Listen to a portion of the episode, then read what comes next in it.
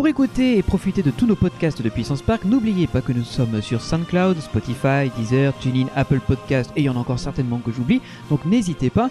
Et si vous avez envie de nous soutenir, vous pouvez nous verser un petit tip sur notre page utip.io slash puissance park et tout l'argent va nous servir à acheter du bon matériel comme celui que vous allez profiter dans votre podcast qui commence tout de suite.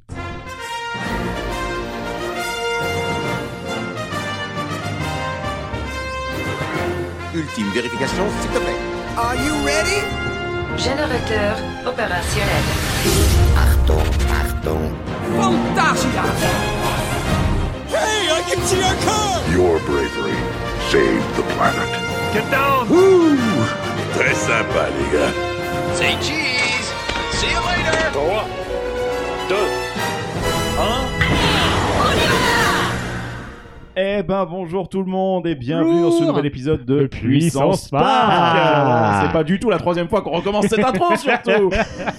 voilà, bah en tout cas on est ravis de vous retrouver pour cette série qu'on va consacrer, bah en fait depuis le temps quand même, ça fait depuis trois ans que Puissance Park existe, bientôt 100 épisodes. On y arrive, on y est presque. Oh que oui, on y est presque et il s'avère justement que bah pour ce centième on a préparé quelque chose d'un petit peu spécial, de très très gros, et ça va être lié avec la petite série que l'on commence maintenant, puisque bah, on est parti du côté de Rust, les amis, on est parti en Allemagne.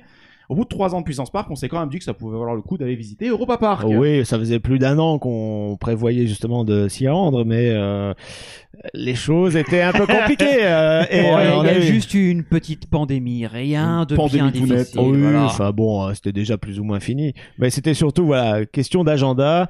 euh, et puis au final, on a pu s'y rendre, on a pu avoir tous les invités euh, qu'on avait euh, souhaités finalement. Oui. Et puis pour la centième, évidemment, on vous garde le plus prestigieux des trois qu'on a eu. Oh que oui, et je pense que vous allez vous régaler les amis avec cette, euh, cette petite série de trois épisodes, en tout cas trois épisodes qui vont être tournés en mode interview. Vous allez pouvoir retrouver ça à la fois sur SoundCloud bien entendu en audio, mais on vous invite vraiment vivement à venir sur YouTube parce qu'on a quelques illustrations qui vont se caler et puis même vous allez pouvoir voir le cadre dans lequel on a tourné qui était une belle salle d'Europa Park au-dessus du quartier français. Oui, ça, d'ailleurs, c'est un sujet qu'on aborde dans le- la deuxième interview. Donc, vous aurez plein de détails sur cette fameuse salle. En attendant, vous pouvez déjà la voir dans le premier épisode avec euh, l'un de nos deux premiers invités qui sont pas en reste. hein. Il n'y a pas que le troisième qui compte. Là aussi, on a appris, appris plein de choses avec eux. Ouais. Et en l'occurrence, là, c'était sur, sur quel sujet, euh, Greg? Eh bien, en fait, pour cette fois-ci, pour ce premier sujet, euh, il y a une expérience euh, que Europa Park a ouvert, mais pas dans le cadre du parc en lui-même. Ça se trouve sur le resort, donc c'est juste à côté de Roulantica qu'ils ont ouvert ce truc-là.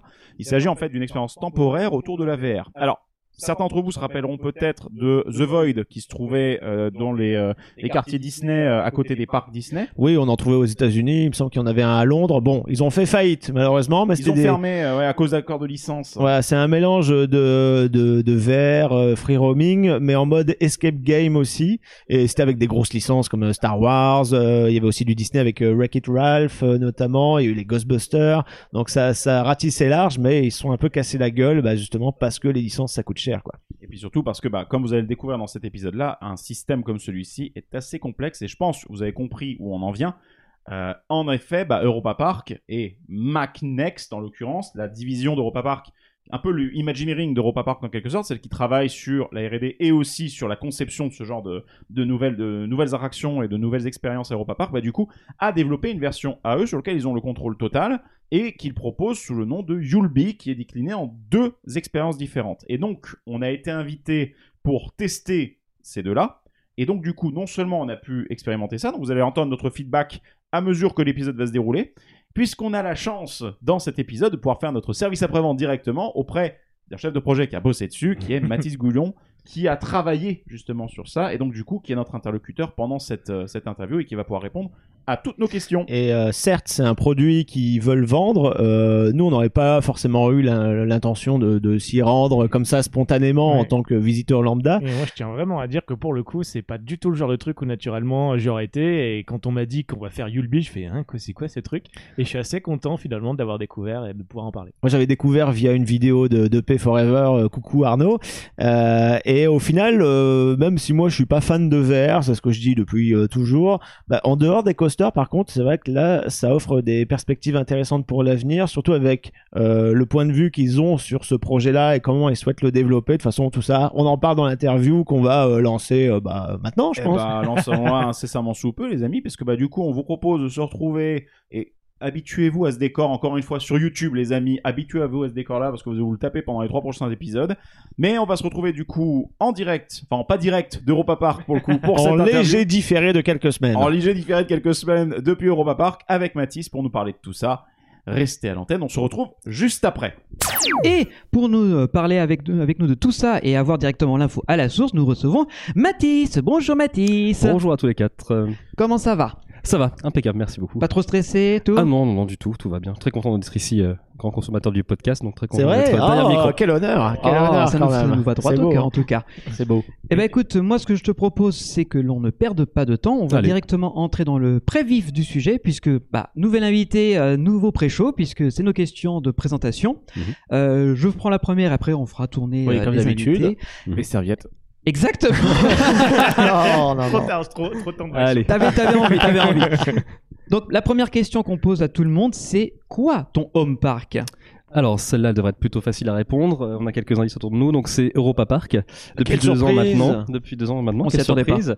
J'habite à précisément 500 voire 600 mètres du parc. Donc, euh, non, ce serait même Rolantica plus précisément si on doit être précis. D'accord. Euh, ça dépend si on considère le parc comme un mais après, resort. c'est vraiment le parc de ton enfance aussi? Alors non, pas du tout, pas du Ah tout, oui, parce d'accord. que moi Nous, je on viens de parle Lyon. aussi de- Donc euh, voilà, le vrai home park, disons, c'est Walibi Rhône-Alpes, mais pas celui que vous connaissez maintenant, Non. celui de, des années D'avant. 2000-2010. Qui faisait Donc très mal. euh, voilà. Ah oui, il y comme avait quoi, un groupe de on- rock un peu chelou. Oui, oui, il y a ce Ouais. qui paraît, oui, oui. Et pas beaucoup d'attractions euh, rutilantes, on va dire. C'est ça, disons que voilà, je, je suis né euh, de ce point de vue-là à la mauvaise, euh, à la mauvaise période. Mais tout va bien.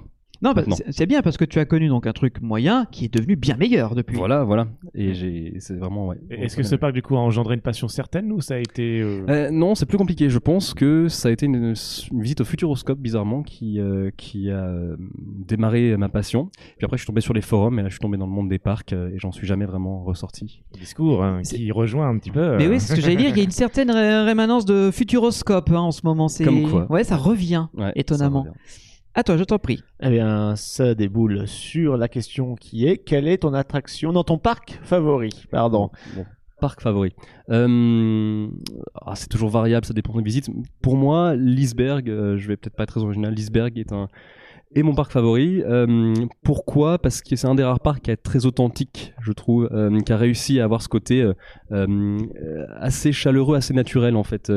Euh, quand je suis allé, je me souviens, il y avait euh, il y a une espèce de petit kiosque là près de l'hôtel Gaston et il y avait euh, un, un club âgé- de personnes âgées qui dansaient. J'ai trouvé ça incroyable. J'ai trouvé cette scène en fait complètement euh, hors du temps. Et je me suis dit ah il y a quand même quelque chose. Donc pour moi c'est vraiment. euh, J'ai retrouvé ce, cas, ce ça- genre d'ambiance à Kenobles, euh, Voilà, et bah, justement aux États-Unis, c'est-à-dire et c'est vraiment le club voilà, de- du, troisième âge qui vient justement jouer au bingo euh, dans le parc parce que bon c'est déjà la disposition est particulière, mais Ouais. ouais, c'est on sent que c'est le truc familial du coin où tout le monde se rend.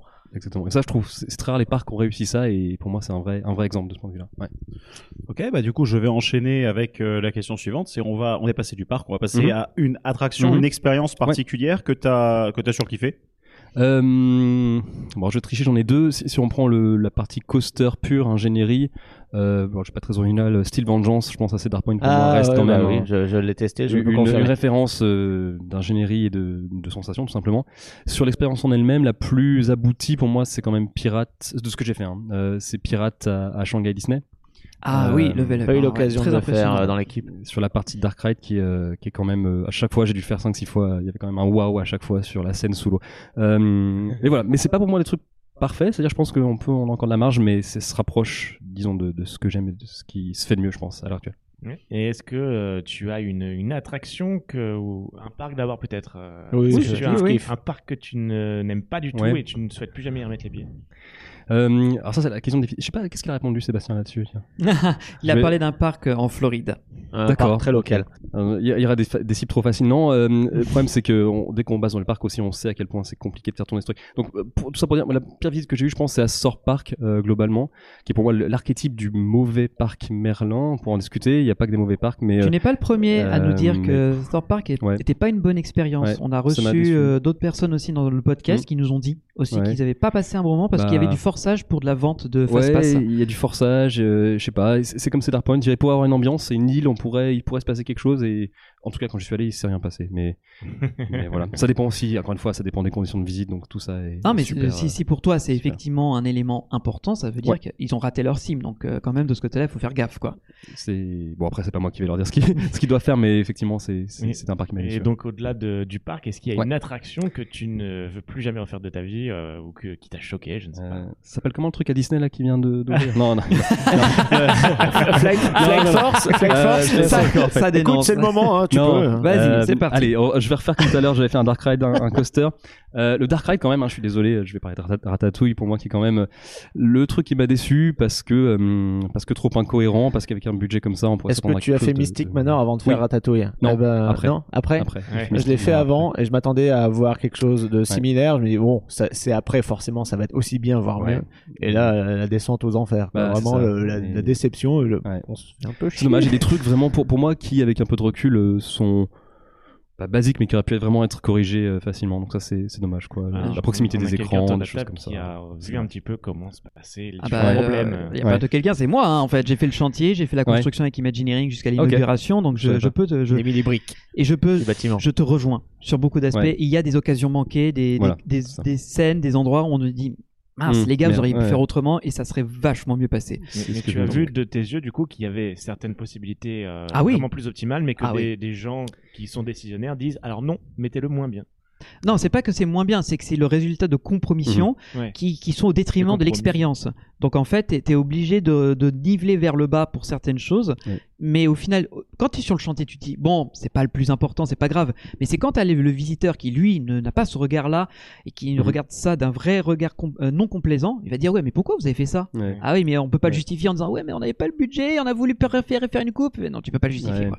Et, Donc et oui. j'en- et je, je trouve d'autant plus euh, problématique que Disney, avec les nouvelles versions de Ratatouille, ne- ne- n'est pas essayé de changer ça. Mais bon, on va pas passer Pour des raisons, pour des raisons purement mais, économiques. Mais, mais voilà, hein. merci Bob, c'est connu, merci voilà. Bob. Mais après, voilà, chaque projet est compliqué, on pourra en, on pourra en parler pendant des heures. Il y a toujours Ouais. effectivement des, des- des compromis, mais je pense que voilà, c'est pas du niveau de ce qui aurait pu sortir. Et sur la partie coaster, euh, déception pour moi, El Toro, je- du coup. je- El Toro, ça t'a déçu ah, si, ah ouais, pour moi, le, Tu les, les meilleurs du mois, euh, j'ai tout essayé. Il Ah ouais y a rien qui, y a rien qui m'a passé. Oh, pourtant, je crains vraiment pas les vibrations, mais euh, après les deux boss airtime, pour moi, les virages sont vraiment de l'ordre du, du 1 infaisable ou vraiment euh, dangereux. Donc, je pense qu'il faut que vraiment. oh non, Bon, on discutera après le podcast. Ouais, mais alors, si vraiment moi, ça, ouais, ça, c'est ouais, quelque chose ouais. qui Il y aura une discussion animée en off, ça va être très drôle. Ah, bah, c'est bien, c'est bien. Et du coup, bah, on en finit avec l'attraction plaisir coupable. Euh, alors ça, ouais, j'ai un peu plus de mal à réfléchir. Euh, parce que, euh, comment, elle est pas très kitsch, mais pas grand monde ne l'aime. Moi, je l'adore. C'est Transformers. Euh, Transformers. Non, c'est parce euh, qu'elle est ouais. souvent comparée à Oui, Spider-Man. je pense que c'est le souci. Forcément. Je pense que c'est le souci. Mais d'un point de vue, je trouve réalisation, l'angle, le- le- la- la- l'animation 3D, euh, le- les effets. Puis j'ai eu la chance de voir, euh, entre guillemets, dans la tour de contrôle, comment ça, ça- comment ça se passait. En fait, tu te rends compte vraiment que tout est calculé.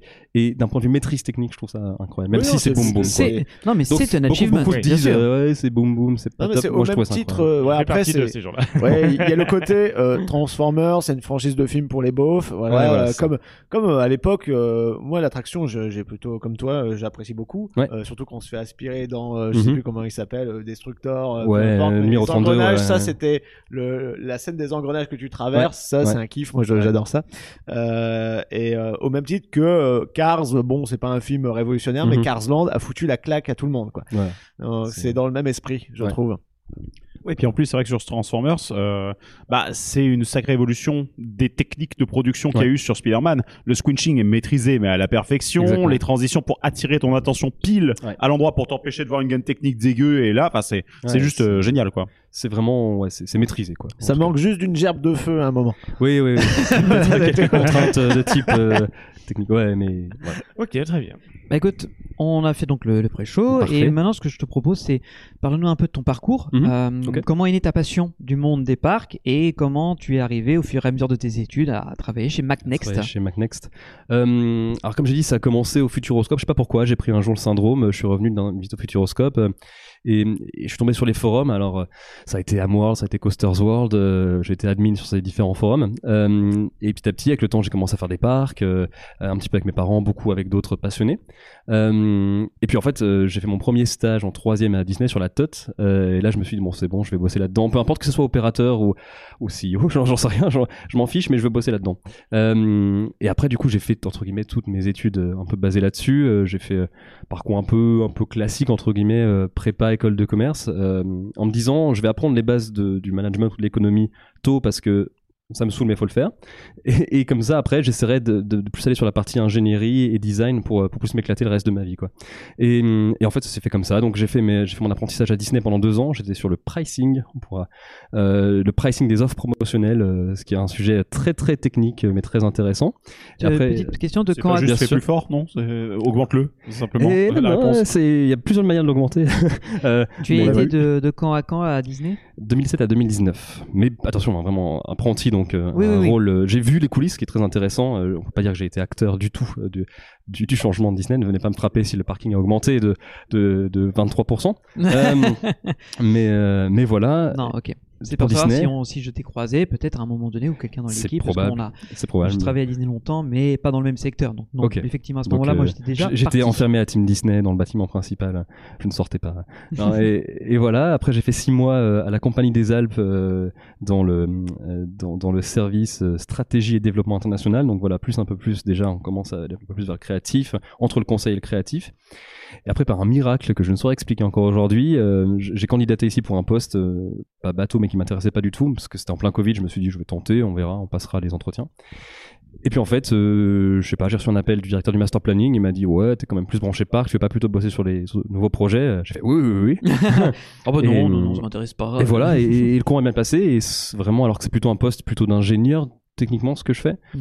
euh, bah, ils ont fait le pari de me prendre et, et voilà, je leur en suis Mais reconnaissant. du coup, t'as pas une formation euh, d'ingénieur, alors Non. si je comprends bien. Du tout, vous êtes dans la mouise. Non. Non, mais euh, en fait, c'est ça, qui me surprend et c'est plutôt, enfin, c'est plutôt une, une bonne Mhm. chose pour toi, c'est-à-dire qu'on t'a pris finalement pour euh, ton potentiel, quoi. Ouais, et surtout pour la passion, je pense que voilà un premier message à tous les passionnés. Je pense qu'aujourd'hui c'est vraiment une qualité. euh, Bah, ouais. c'est ce que j'allais dire parce que le secteur des parcs est comme encore euh, assez structuré Mhm. dans le sens où il faut avoir tel métier, telle branche, tel diplôme. Ouais. Et là, en fait, euh, t'es arrivé par une petite porte et t'as pu re- Ouais. refaire autre chose, quoi. Absolument, euh, voilà, ils ont vu que j'étais curieux, ils ont vu que, euh, que, que globalement, enfin, ils ont pensé, et je pense qu'ils ont raison, que à partir du moment où tu as ce, ce côté curiosité que tu peux pas instiller en quelqu'un, euh, tu peux apprendre à peu près n'importe quoi, en discutant avec McRae, en discutant avec n'importe qui. Euh, t'as toujours quand même des plus, attention, des plus âgés, entre guillemets, qui te laissent pas non plus faire n'importe quoi. Mais, euh, mais voilà, ils ont fait confiance et c'est plutôt cool, donc, euh, donc voilà. Mais attends juste une petite seconde, parce que du coup, en fait, euh, il y, a, il y a Passion Park qui joue, bien sûr, parce Mhm. que ça te donne ta culture et le fait de pouvoir comparer avec des choses qui existent et Ouais. de voir un historique pour voir et déterminer vers quoi il peut, on peut avoir envie d'aller. Ouais. Mais du coup, euh, il y a peut-être un attrait pour la technique aussi. Bien sûr, bien sûr, bien sûr. L'informatique euh, dure, mais ça, c'est quelque chose Ah. que tu faisais peut-être en parallèle euh, en toi, en soi. C'était une, un petit peu. euh, bah, L'informatique dure pas tellement. Moi, je viens vraiment de- des- des parcs plus classiques, donc la partie vert est venue euh, est venue un peu un peu après. Euh, mais non, je pense que c'était plutôt moi la partie vraiment ingénierie des, des attractions qui m'intéressait, l'historique comment ça a évolué, euh, voilà des calculs de structure, des choses un peu plus techniques peut-être, mais mais d'assez loin quoi, qui m'ont intéressé. Et c'est ça, je pense qu'ils ont vu quoi. Et après la partie informatique vert est venue quand j'ai commencé à bosser un peu sur de la VR ici. pareil parce qu'ils ont dit c'est bête de mettre que des techos sur sur sur de la VR pure il faut si on veut aller chercher les visiteurs de parc il faut il faut des gens qui s'y connaissent plutôt en parc donc ils ont ils ont un peu mixé ces mondes là et je pense que c'était une bonne décision. Enfin j'espère Et donc là, actuellement, donc euh, tu travailles chez MacNext. Ouais. Euh, Est-ce que tu peux juste expliquer rapidement Ouais. qu'est-ce que c'est que MacNext? Parce que je pense que c'est pas connu pour le Ouais. grand public. Assez, assez pareil moi, raison. Le MacNext, en fait, c'est c'est, euh, ce qu'on appelle le, le département créatif d'Europa Park, euh, qui contient aujourd'hui, euh, allez, 15 personnes à tout casser. On est, c'est une petite équipe. Euh, 7 designers, donc vraiment qui, qui eux dessinent les, les, les premières idées. Trois chefs de projet, dont un vraiment 100% vert, moi qui suis un peu entre les deux et un plus orienté vraiment attraction. Euh, donc chef de projet, notre rôle c'est vraiment d'accompagner depuis les premières réunions créatives jusqu'à l'ouverture et la remise aux opérations euh, les attractions. Donc c'est vraiment d'être entre guillemets le garant ou le, mini CEO entre guillemets du projet pour un temps pour un temps limité. Euh, donc voilà et puis après il y a un storyteller qui est chargé d'écrire euh, toutes les histoires autour de nos attractions. Euh, et puis voilà. Donc c'est une petite équipe et donc le but c'est vraiment aussi bien de faire les nouvelles attractions d'Europa Park, de Rolantica, euh, de Yulby ou autre chose VR. Et aussi, de plus en plus, on a de plus en plus de parcs qui nous font appel pour du consulting, parce qu'ils ont, euh, comme souvent, l'argent ou le terrain, mais pas les compétences, euh, ils savent pas gérer des flux, etc. C'est ce qui est normal. Et donc, on, on arrive, on leur propose des, des solutions, en tout cas, on discute avec eux de voilà, comment faire un bon design, comment, comment penser en termes de flux, comment penser en termes de- d'organisation, de, master plan, quoi. C'est- de la formation que vous faites ou c'est vous fournissez une prestation? C'est vraiment du, du conseil.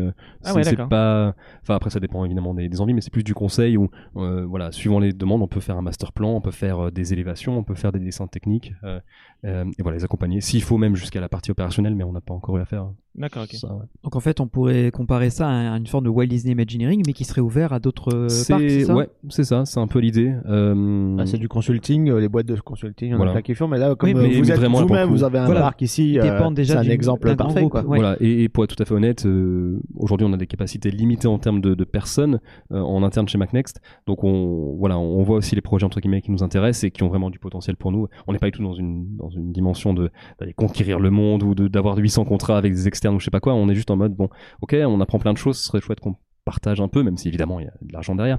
Euh, donc euh, ouais, essayons d'accompagner les parcs ou les, ou les gens qui en ont besoin. Ouais. Et, et toutes, euh, toutes ces connaissances, euh, je veux dire, toi, tu les as apprises euh, sur place. Euh, on t'a inculqué un petit peu euh, les, les calculs, Mhm. les, le B à bas, en fait, Ouais. de la part de personnes qui sont expérimentées, forcément, puisqu'ils sont là depuis longtemps. Bah déjà ça s'apprend sur le, sur le tas et au fil du temps. Hein. Faut, faut pas croire du tout. je, je suis en tout début de carrière, je suis tout jeune, donc il y a plein de choses que je sais pas. Mais donc, ça vient pas de tes études, je veux dire. Non, ah, du tout, du mais, mais ça, je en pense que même, voilà, même mon, mon N plus 1, entre guillemets, qui, est, qui est Patrick Mars, qui est master, chef du master planning, lui-même le, le dit. hein, Il y a plein de choses que de toute façon, t'apprends pas même en tant qu'ingénieur pendant tes études. Hein, euh, ce qu'on fait dans un parc, c'est quand même très spécifique, donc euh, ça s'apprend sur le tas, ça s'apprend avec euh, plein, plein d'observations dans le parc, ça s'apprend avec des aussi des tableaux Excel. On sait, je sais pas, euh, que le chiffre d'affaires serait parti de, de tant, tant de pourcents. On sait euh, quelle, on sait quelle dimension il faut pour une file d'attente. Enfin, il y a vraiment plein de choses qui s'apprennent avec Ouais, le temps. bah, Jean-Marc qui est avec nous Ouais. souvent, lui-même il a son tableau Excel où Voilà, en gros c'est en fonction de la zone d'achalandage du parc, il sait le nombre de Voilà, toilettes c'est qu'il y aura. Non mais voilà, c'est c'est des choses comme ça. C'est marrant les c'est- conséquences que ça c'est- peut C'est avoir des sur choses qui s'apprennent comme ça, qui me marrant au fil des, au fil des stages, au fil des projets. euh, euh, et voilà quoi, il y a toujours à apprendre, donc c'est cool. Franchement, c'est intéressant. Bah, on va en parler, on va rentrer un peu plus progressivement dans le sujet. Allez. Alors, je vais faire donc le parallèle avec nous, pour le coup, puisque euh, donc euh, on a découvert euh, un des produits Ma- MacNext qui s'appelle Ouais. Yulby.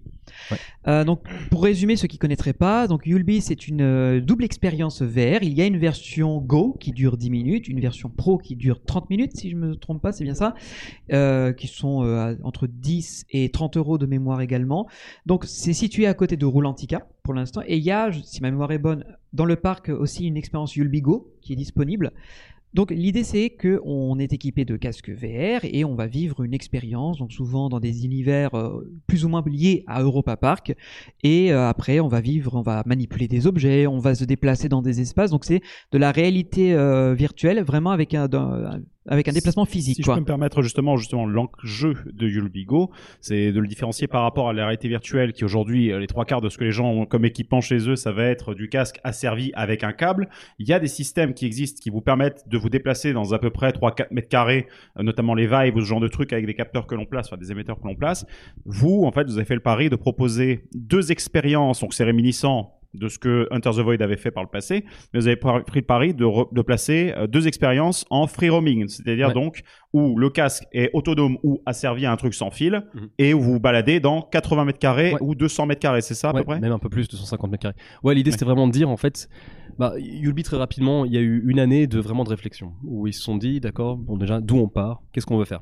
Et, et c'est vrai que le, le premier truc, c'était de se dire, euh, ça a été de se dire, nous, on préfère que les gens viennent chez nous. Pour l'instant, bon, je dis pas que dans 5-10 ans ce sera comme ça, mais on préfère que les gens viennent chez nous. Donc, euh, par définition, il faut quelque chose de différent. Donc, il faut que les gens puissent marcher dans des univers. Donc déjà le free roaming, voilà, c'était réglé à ce moment-là.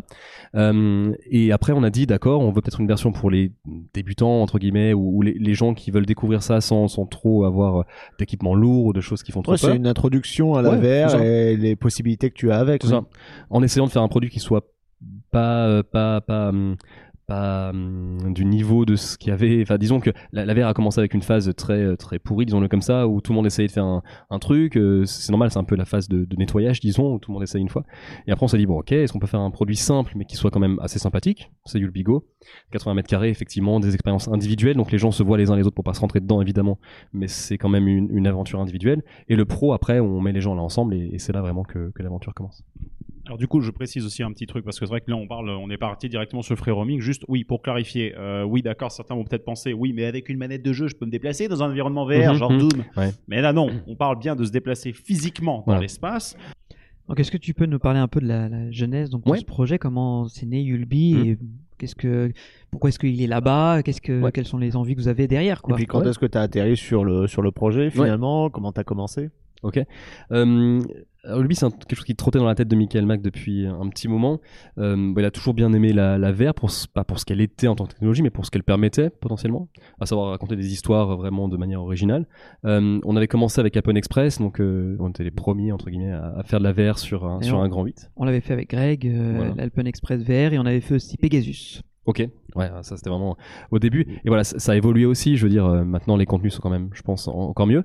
Euh, et après, il s'est dit bon, que- que- quel est l'état de la VR aujourd'hui? Bon, le, nouveau gros truc, effectivement, c'est le free roaming avec de grands acteurs qui sont rentrés sur le marché. euh, The Void, peut-être qu'on en reparlera.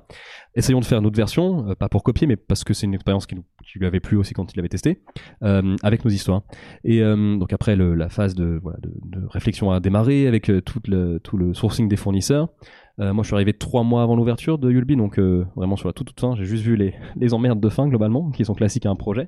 Euh, et voilà, on a ouvert en septembre 2020.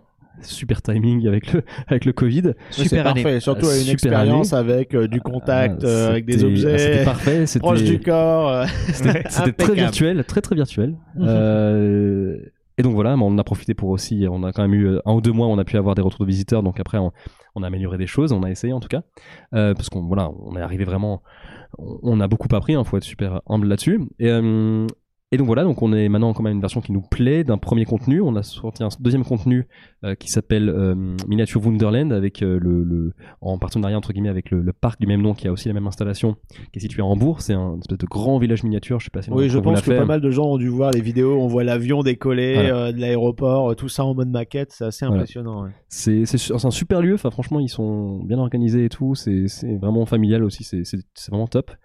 Euh, donc c'était le deuxième contenu. Et là, on va sortir un troisième. Donc là, je parle toujours du Pro, hein, qui est la grosse version. Euh, en, disons, euh, fin de l'été, pour rester large. Amber Blake, qui sera, voilà, qui, qui sera sur le thème d'une BD, en fait, qui est pas très connue, une BD d'une française qui s'appelle Jade Lagardère.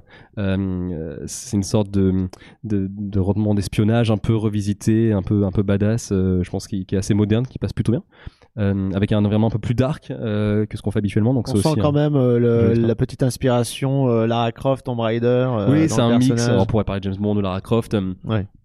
Après, euh, en tout cas, euh, elle l'a vraiment écrit euh, avec ses tripes. Et ouais, je trouve que c'est un personnage qui est assez moderne. Ça devrait plutôt, plutôt bien se passer. En tout cas, on essaie de faire un truc vraiment sympa.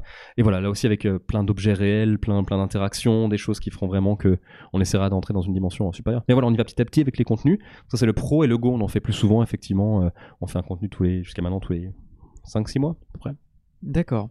Voilà. Et c'est des contenus qui viennent se rajouter pour Ouais. former un Au catalogue. catalogue, ouais. Bah oui, Ouais. non, c'est vrai qu'on avait pas mal le choix au final. Mhm. euh, pour le testé, oui. ouais. Mais pro, Bah, on en fait- avait que l'expérience Roulantica, ouais. C'est aussi l'intérêt de- d'utiliser des technologies. C'est pas des technologies totalement grand public, mais on n'est pas sur des trucs comme les tout premiers casques Non, et, voilà. Donc l'avantage c'est que vous avez des, plus de facilité de déploiement, de développement d'abord maintenant. Euh, vous utilisez du Unity Engine si je me trompe pas. Ouais.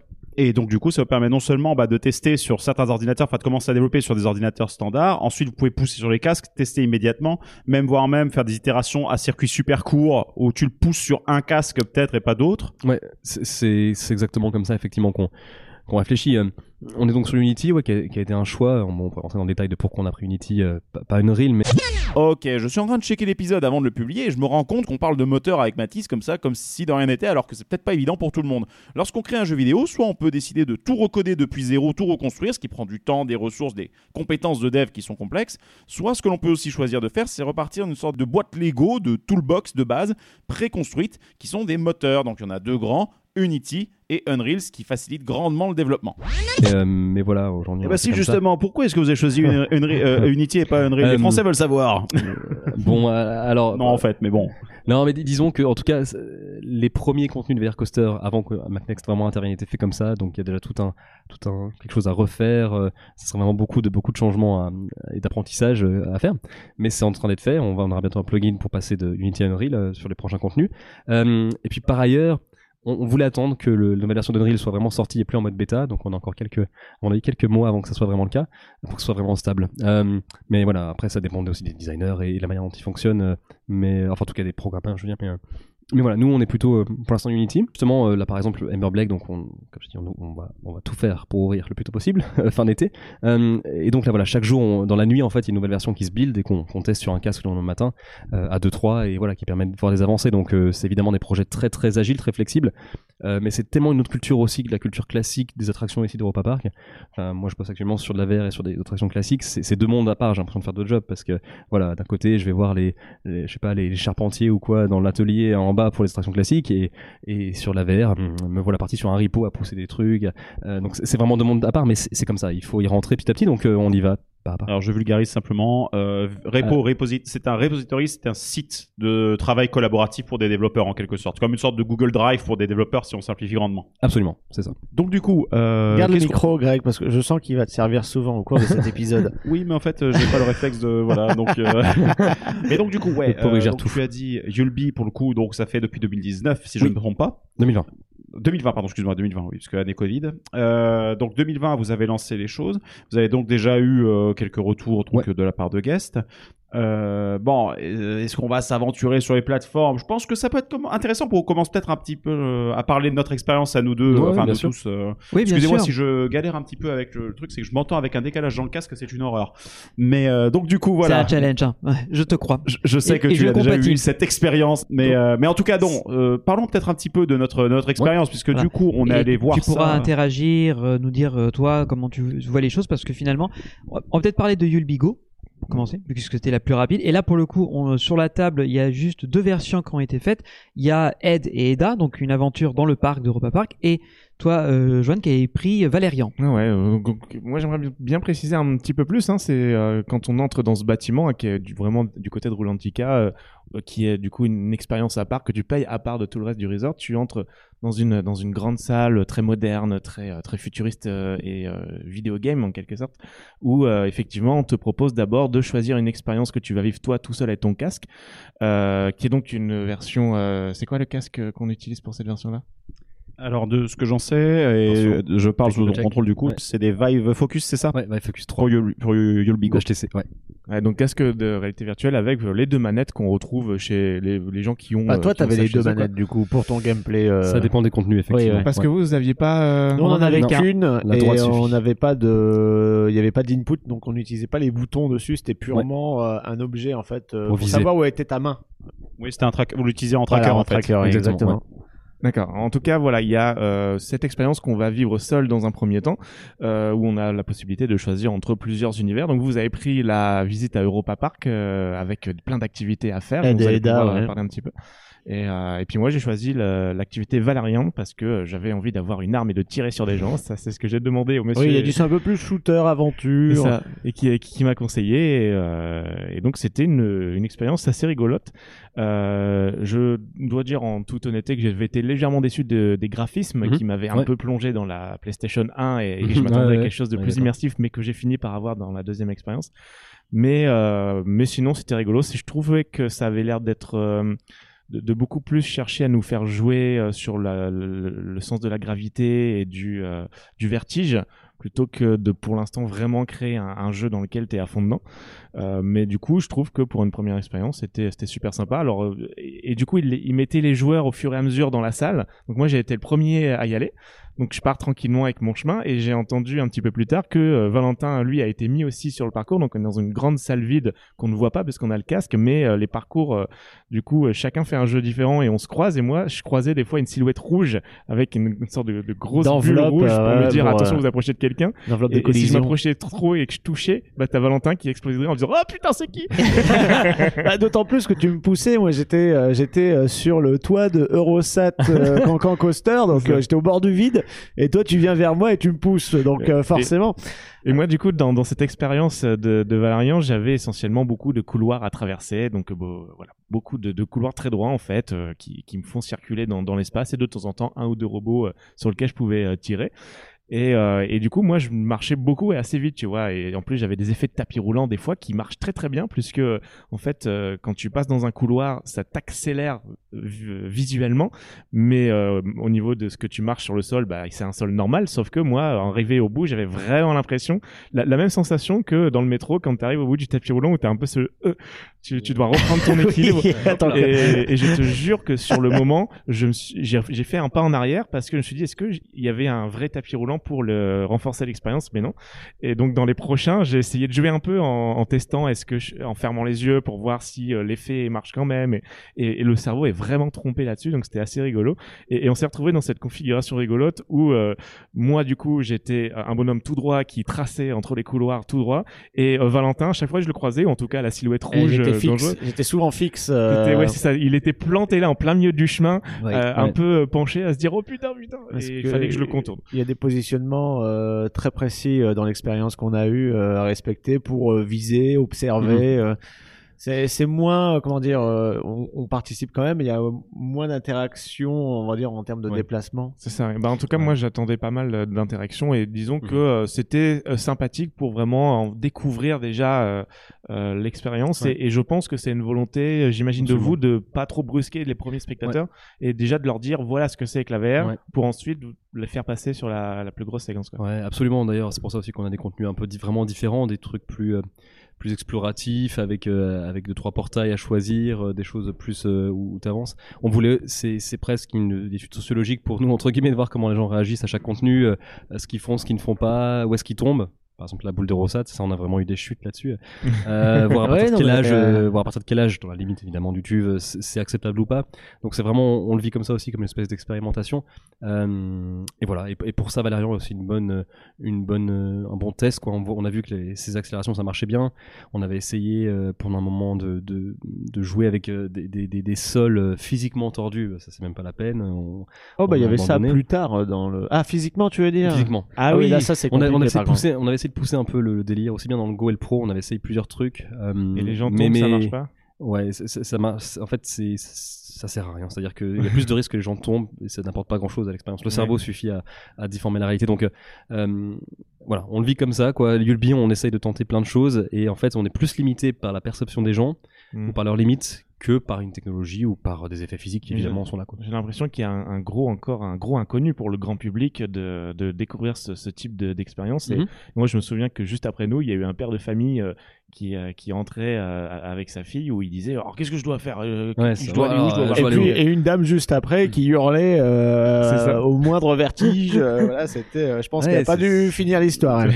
c'est ouais ouais c'est ça en fait on, on a tendance à l'oublier parce qu'on même en tant que fan de parc on parle souvent de VR euh, souvent en négatif parce que c'est souvent des choses assez, assez cheap mais euh, mais les gens découvrent en- vraiment encore ça quoi et euh, et, et leurs réactions du coup sont vraiment hallucinantes donc on est encore vraiment dans une phase de- d'exploration ouais. Non, mais ensuite, derrière, normal, une technologie en elle-même, bah, ça peut prendre euh, 10, 20 ans Ouais, avant qu'elle soit vraiment acquise par le grand public et que ça fasse euh, partie un petit peu des meubles en quelque sorte. Maintenant, derrière, le- l'enjeu qu'il y a derrière tout ça aussi, c'est c'est ce dont on parlait un petit peu tout à l'heure, c'est que au-delà de ce que Yulby propose aujourd'hui en termes d'expérience pour nous consommateurs, il y a aussi tout un pan professionnel qui peut être très intéressant Bien avec sûr. ces, avec ces trucs-là. Et d'autant plus qu'avec les deux dimensions que vous avez, c'est avec la, la plateforme en fait que vous avez montée, Mhm. parce que vous avez créé en fait une sorte de petite plateforme applicative Ouais. basée sur Unity pour Ouais. pouvoir créer vos, vos trucs et les synchroniser avec vos salles. Ouais. Donc l'idée, c'est surtout de pouvoir permettre de créer cette plateforme-là et de la mettre à disposition ensuite, soit des créas qui veulent concevoir une nouvelle attraction, Absolument. un événementiel, un truc, un pan, Mhm. ou alors derrière, euh, bah, peut-être euh, ouvrir sur d'autres opportunités business, parce que c'est très demandé ce genre d'outils en prototypage notamment. Ouais, ça, voilà, c'est c'est exactement ça. Maintenant, on, on est dans la phase où on commence à avoir un code plutôt, plutôt fiable sur, sur toute la ligne, euh, et on est vraiment en phase de dire bon, maintenant, voilà, qu'est-ce qu'on fait? Est-ce qu'on est qu'on reste dans le, purement dans le dans le- l'entertainment, ou est-ce qu'on voilà, on va chercher? On a été approché par exemple par une boîte qui voulait faire du du, du, du serious game, donc une sorte de d'initiation. euh, euh, là, en l'occurrence, c'était dans la cybersécurité, euh, euh, une boîte qui voulait faire une super expérience euh, sur le thème de la cybersécurité, mais vraiment un truc hyper immersif et tout. Et on a presque envie de dire, mais c'est ce serait tellement dommage que ce soit que pour une boîte parce qu'ils voulaient vraiment un truc super poussé. Euh, mais, voilà, donc en fait, tout est, enfin, c'est bateau, mais tout est possible. Et après, c'est à nous aussi de nous dire, ok, on a, on a des ressources, euh, du temps limité, mais voilà, on, laisse les portes ouvertes. On a plein d'approches. Il y a des supermarchés qui nous approchent parce qu'ils, euh, je sais pas, ils veulent, on a un supermarché qui veut une expérience un peu à la, un peu à la Meow Wolf aux États-Unis, un truc un peu, psychédélique, c'est-à-dire que, je sais pas si vous avez vu, Meow Wolf, c'est une super, un super concept qui, a qui ouvre aux États-Unis depuis quelques années.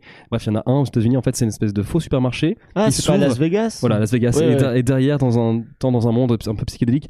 Bref, il y a vraiment toutes sortes d'approches, plus ou moins euh, rationnelles. Et ça nous dire, bon, ok, est-ce qu'on s'y voit? Est-ce qu'on est qu'on y passe un an? Parce que développer un contenu, c'est minimum un an, euh, vraiment, vraiment minimum, quoi, un an, un an et demi. Donc, euh, ouais, Ça va nous être compliqué ça pour faire les devis finalement. Euh, quand on vient, on dit ah je sais pas exactement ce que je veux faire, mais Ouais, en fait bah tu sais pas si ça va marcher en fait euh, ça, finalement à l'application derrière. Ouais, c'est vrai que c'est- partout pareil. Le, le vrai process, c'est d'abord effectivement. dans- En fait, on pense un peu comme un jeu vidéo, mais pas complètement. C'est-à-dire qu'on a quand même les mêmes process, c'est-à-dire euh, définir un- une charte graphique, faire du ce qu'on appelle un greyboxing, donc en gros faire des, faire des gros environnements en 3D assez grossiers et voir si ça se passe bien. Mais encore une fois, on apprend tellement, c'est-à-dire que le, le- par exemple là pour le contenu qu'on va faire, Amber Blake, on avait des, des experts de jeux vidéo qui nous aidaient. Ils nous ont beaucoup apporté sur certains points. Mais sur d'autres points, j'ai dû leur faire comprendre que, que les réflexes ne sont vraiment pas les mêmes. Et les gens qui marchent et nos visiteurs ne sont pas les mêmes. Donc, Ouais. on a tous appris en fait. Faut Enfin, sortir de ce carcan-là. Déjà, on n'a pas le, le mode de déplacement d'un personnage de jeu vidéo où Et puis- la et puis- gravité, elle est. euh, Et puis fondamentalement, rien ne t'arrête. C'est-à-dire que si quelqu'un en vert veut vraiment marcher dans mon décor, euh, se mettre à quatre pattes et rouler dessus, il peut. Dans un jeu vidéo, tu, tu mets un collider, terminé, il est bloqué. Euh, là, vraiment, en fait, euh, il n'y a pas de limite. Donc, en fait, nous, il faut vraiment qu'on pense à tout ce qui peut se passer. Et même quand c'est le cas, quand on ouvre, évidemment, on voit un- quelqu'un qui fait une connerie, on se dit, c'est pas possible, on va pas penser à ça. Ils sont bêtes, et puis, euh, ils sont bêtes, puis après, on se dit, bah non, en fait, c'est nous qui avons dû y penser. Donc, genre, le visiteur a raison là-dessus. Soulever le bateau. Euh, Voilà, euh, ouais, se soulève pas le truc. le visiteur a raison, c'est tout, et c'est comme ça, c'est à nous après de nous adapter. C'est le même apprentissage que pour les escape games en fait. ouais, où, euh, j'imagine. les, gens escape game ont dû se rendre compte euh, du niveau de ben, intellectualité des gens. Bah, euh, oui, parce que c'est en fait, t'as des réflexes bêtes. Euh, les gens qui euh, vont arracher les meubles pour euh, se dire ah oui, il y a certainement une clé derrière. Non mais c'est ça. Et voilà. Ouais. Et, et là où les réponses dans un escape game sont des réponses euh, matérielles entre guillemets, euh, souvent ou d'indications, là nous c'est des réponses de, de, de code ou de, de programmation qu'il faut qu'on apporte. Mais en plus, il y a un autre truc qui est très, très, très bête, mais qui est très très très très chiant à gérer, et vous l'avez plutôt pas mal géré, c'est que euh, quand on se balade Park, le parc il fait combien de dizaines de kilomètres carrés? Quand on est dans une salle de 80 mètres carrés avec la possibilité de rentrer dans les murs, bah, il faut bien à un moment ou à un autre que tu puisses euh, te déplacer, mais pas dépasser une certaine limite. Mais parfois, tu peux être dans une position dans la salle où tu as un mur qui t'empêche Mhm. effectivement d'aller plus loin. Et donc, du coup, il faut trouver des solutions pour ce genre de truc. C'est-à-dire qu'il y a des contraintes physiques. Enfin, c'est le problème de, de ces trucs-là, c'est que, attention, euh, name dropping, on parle encore une fois de projet digital parce qu'on tient compte des contraintes du monde physique pour les appliquer dans le monde digital et inversement. C'est-à-dire que là, pour le coup, bah, les lois de la physique, elles, elles restent valides dans notre monde réel. Et vu que ton déplacement est synchrone avec, bah, tu, tu peux pas faire absolument tout ce que tu veux dedans, quoi. Bah, c'est- C'était quelque chose que j'avais retrouvé dans The Void et qui me plaisait euh, un peu plus que d'être dans une salle vide. C'est-à-dire que des fois les murs euh, sont concrets et Mhm. donc en fait euh, bah, virtuellement il y a un mur et je peux le toucher physiquement aussi. Ouais. Ouais. Je, je m'attendais à un, un peu plus de ça. euh, Mais, vous, euh, hein, mais sans- dans, dans la deuxième expérience, ça devient une contrainte aussi parce qu'après en termes de matériel, là le Ah. but de Yulby c'est d'être super euh, Polyvalent, dire, ouais. voilà, et, de- et ça s'ajuste en fait à n'importe quelle salle avec des projets, euh, enfin des univers différents. Euh, tout de suite, dès lors que tu crées des salles, tu te donnes euh, des contraintes en plus en termes en termes créatifs et euh, j'imagine aussi de programmation derrière. Bah, en plus, euh, il faut que ce soit euh, opérationnellement viable parce que Hunter the Void, on en parle, mais c'est au passé maintenant. Hein. Oui, bah oui, ça a fait Donc, faillite. euh, ouais, voilà. Pour, pour nous, ça a aussi été une, une grande leçon évidemment quand on malheureusement tout, tout démarre, enfin malheureusement, je sais pas, heureusement en tout cas tout démarre par de la finance et donc il y a tout un côté benchmark au début de se dire Mhm. bon qu'est-ce qui a marché, pourquoi ça n'a pas marché?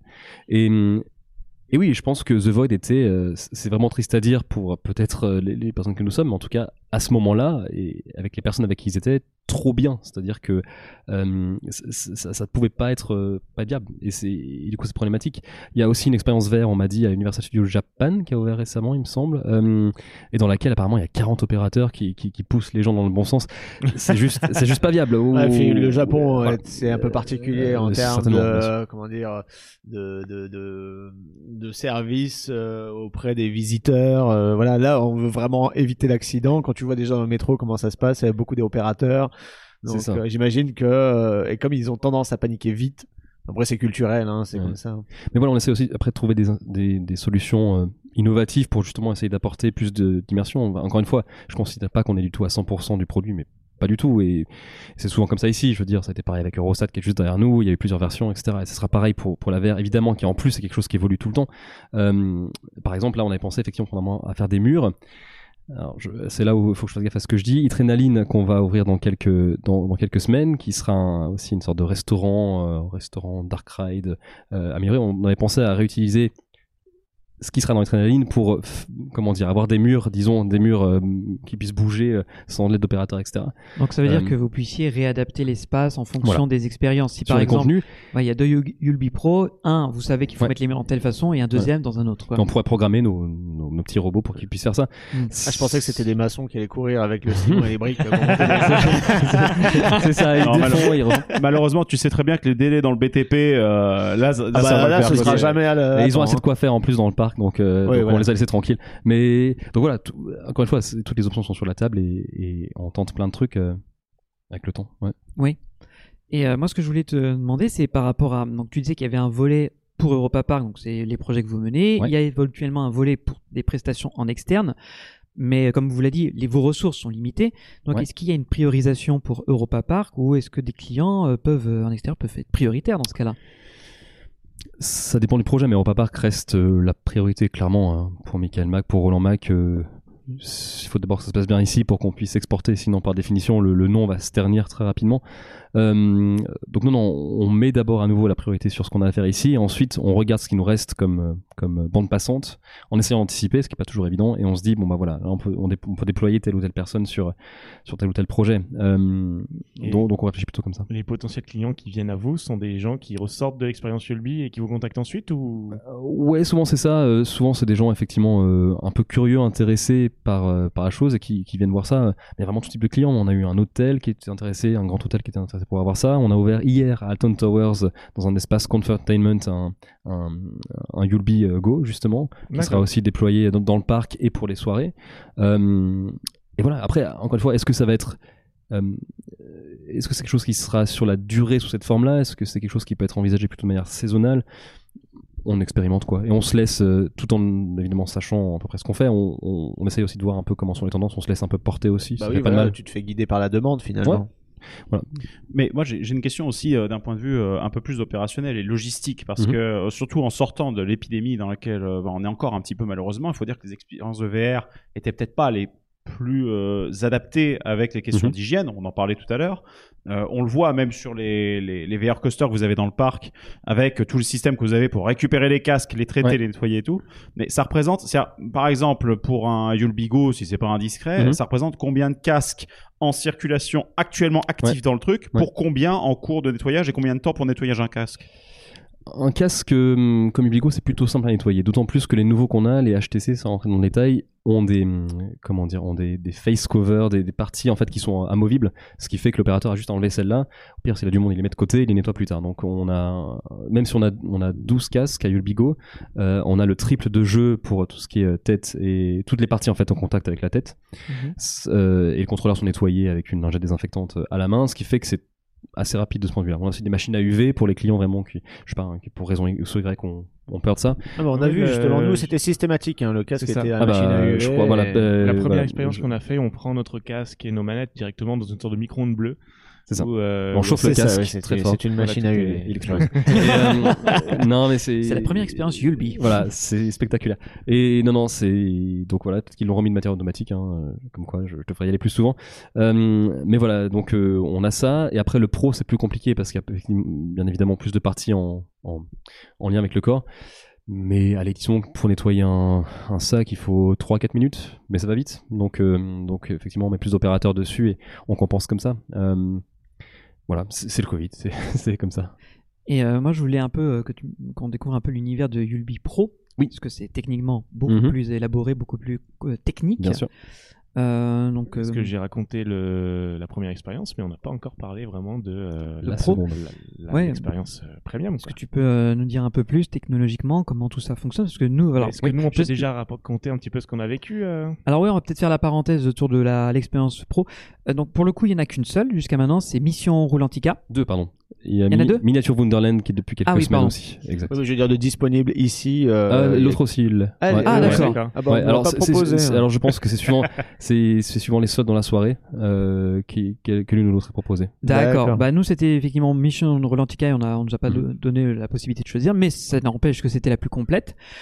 Euh, L'idée, Bah. ben, c'était de finalement euh, partir dans le- l'univers de la CE, puisqu'on est transporté dans une sorte de futur dans lequel Donc, on c'est va. quoi la CE Explique pour les. Ah oui, la CE, pas. l'Adventure Club of Europe, qui est donc le, le club fictif qui est créé par Europa Park et qui est disséminé dans toutes les attractions, les nouvelles attractions des parcs, bah, du parc, et qui crée en fait un lien commun entre des explorateurs euh, réels ou imaginaires. Nous, on l'appelle euh, le PPU, c'est-à-dire euh, l'Europa Park Parkodontic Universe. Oui, voilà. simplement. C'est le vrai premier de la gueule, multiverse. je, je retiens. Et euh, donc l'idée, c'est qu'après, donc nous, on est envoyé pour euh, récupérer une pierre, c'est ça, il me semble, si ma mémoire est bonne, ou protéger un artefact, Ah, J'ai trouvé la source. euh, la source de la magie ou de la vie, Source de vie. source de vie, voilà. Et euh, l'idée, c'est que donc on va être transporté dans l'univers de Rolantica. On va devoir affronter euh, un ennemi qui s'appelle euh, Loki. C'est c'est Loki, hein, c'est ça qu'on va On est affronter. dans des sortes de montagnes euh, rocheuses où on va se balader un petit peu partout Ouais. euh, en 1800 euh, quelque chose. Avant 54, Jésus-Christ. quelque chose comme ça. Ouais, voilà.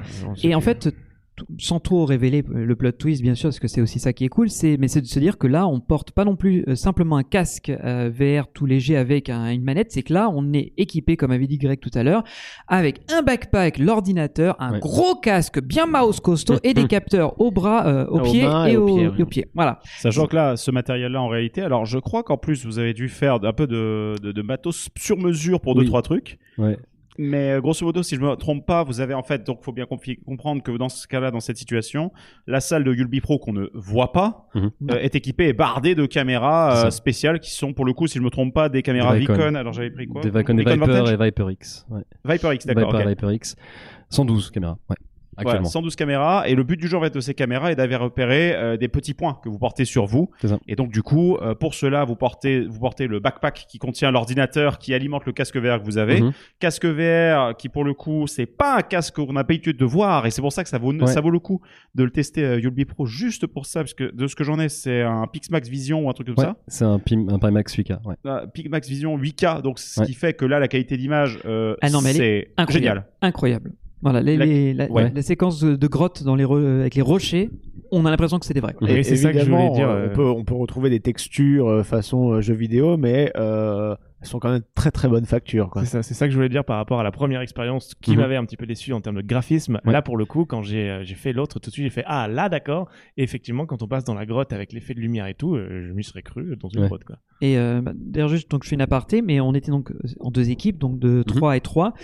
Et euh, on a vécu, alors là pour le coup, Greg et Valentin, vous étiez dans la, la team. Nous, euh, Joanne et moi, avec quelqu'un d'autre, on était dans une autre team. Et on n'a pas vécu exactement le- la même expérience dans le Bah, sens déjà, où. nous, c'est pas tombé en panne chez nous. Bah voilà, c'est ça que j'allais parler. Euh, oui, après je te laisserai la je parole. juste, ouais, je termine Oui, juste un petit point là-dessus parce que avant de, avant qu'on rentre dans l'expérience en Mhm. elle-même, juste que pour que les gens comprennent comment ça fonctionne, Vas-y. c'est que là, pour ceux d'entre vous qui voient, euh, vous savez, le, le, le système de motion capture, exactement comme ce que Veta Digital avait l'habitude de faire. Vous savez, quand on, veut animer un personnage genre Gollum, euh, un, Bah, tous un les avatar, points sur la tronche, quoi. Bref, une future licence de chez Disney.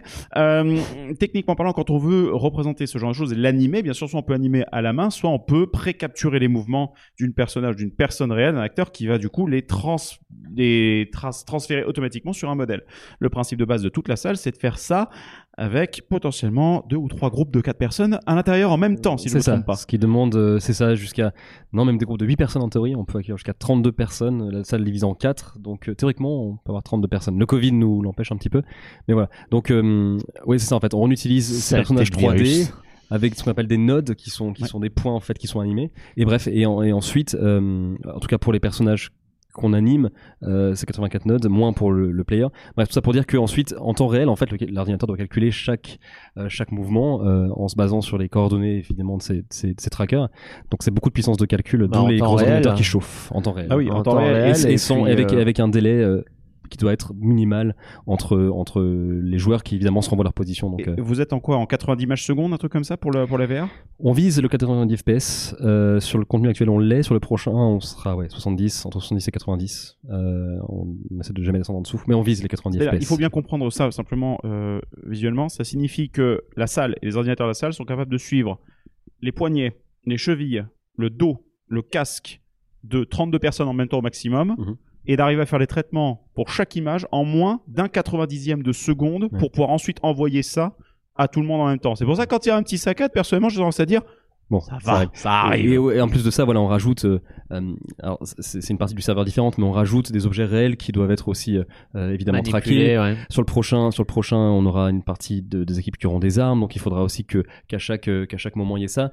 Plus sur le prochain, on va aussi changer un peu l'hardware. On aura on aura plus des ces gros euh, ces Casque. gros C'est ordinateurs. vrai que le matériel était Ah. un peu lourd. On va changer parce que de, de un, HP ne, ne produit plus ses sacs à dos, donc c'est vite vu. Et on repasse à des casques mobiles. On utilisera les mêmes casques Yulbigo. Euh, donc on, on a fait le contenu un peu de manière différente. On- euh, et surtout en fait on remplacera ces foutus sacs à dos, enfin foutus parce que pour beaucoup de gens c'était vraiment trop lourd. Euh, Par- Non, je confirme pour les personnes comme moi qui sont plutôt maigres Voilà. et qui n'ont pas beaucoup. euh, Ouais, ça, c'est ça ça. pèse très lourd au bout d'un moment. J'ai ouais. failli aussi fois. à la fin, tu, vois, tu te sens plus fort et plus léger. Ouais, non, ça. mais vraiment. Ouais, mais bon. Non, mais voilà, Et- et c'était ça trop. pèse, quoi, oui. Ça pesait pour les familles, même voilà. À la fin, ils nous disaient toujours ça, donc c'est- dommage parce que l'expérience est top. Donc on va passer, on va, remplacer- on va enlever ça, on va passer donc tout se fera dans le casque ou par streaming, on, on verra. Et en tout cas, on, on utilisera des vestes haptiques en fait, qui permettront de, de simuler différents effets euh, au fil du jeu. Donc voilà, quand on recevra des balles, quand on aura le, le cœur qui accélère euh, dans, Ouais, dans le jeu. On avait ça sur euh, The Void, il me semble. On avait des effets de vibration, Ouais. de chaleur aussi. Ou alors Ça, c'était que- extérieur. Non, ça c'était extérieur. C'était dans chaleur, le ouais. parcours même, mais non, c'est pas inhérent à la tenue qu'on portait pendant l'expérience. Oui, mais d'ailleurs, par contre, on a des effets physiques devant dans la salle aussi, en fonction de certaines scènes. Devant, on regarde pour en mettre aussi plus et sur, sur quoi en tout cas, je me, je me bataille parce que je pense que ça fait une grande différence. Euh, mais oui, effectivement, c'est aussi le truc qui apporte, qui apporte tout, euh, tout à un niveau supérieur.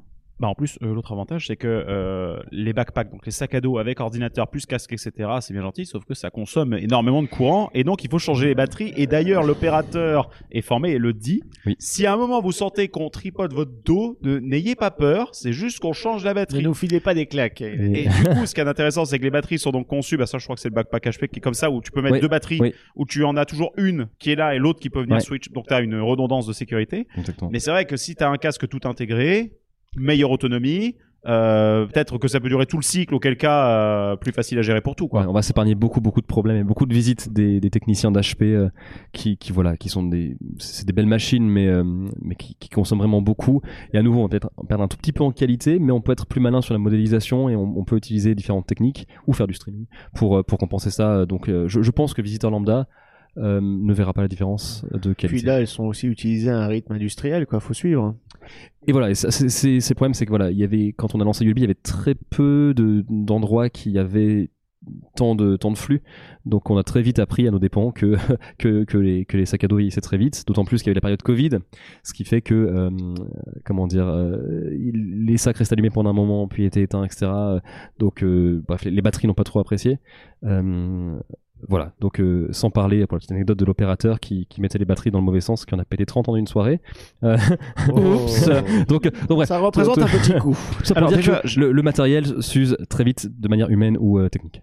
Alors déjà, euh, j'ai deux questions. Euh, Alors, euh, Ah, les effets 30, ça fait physiques beaucoup, étaient non, un hyper- peu quand même. Les effets physiques étaient hyper réalistes. Il y avait des explosions. et tout. Ah ouais, mais ça fait mais c'était pas dans il, la VR. il mais adore les étincelles, du coup.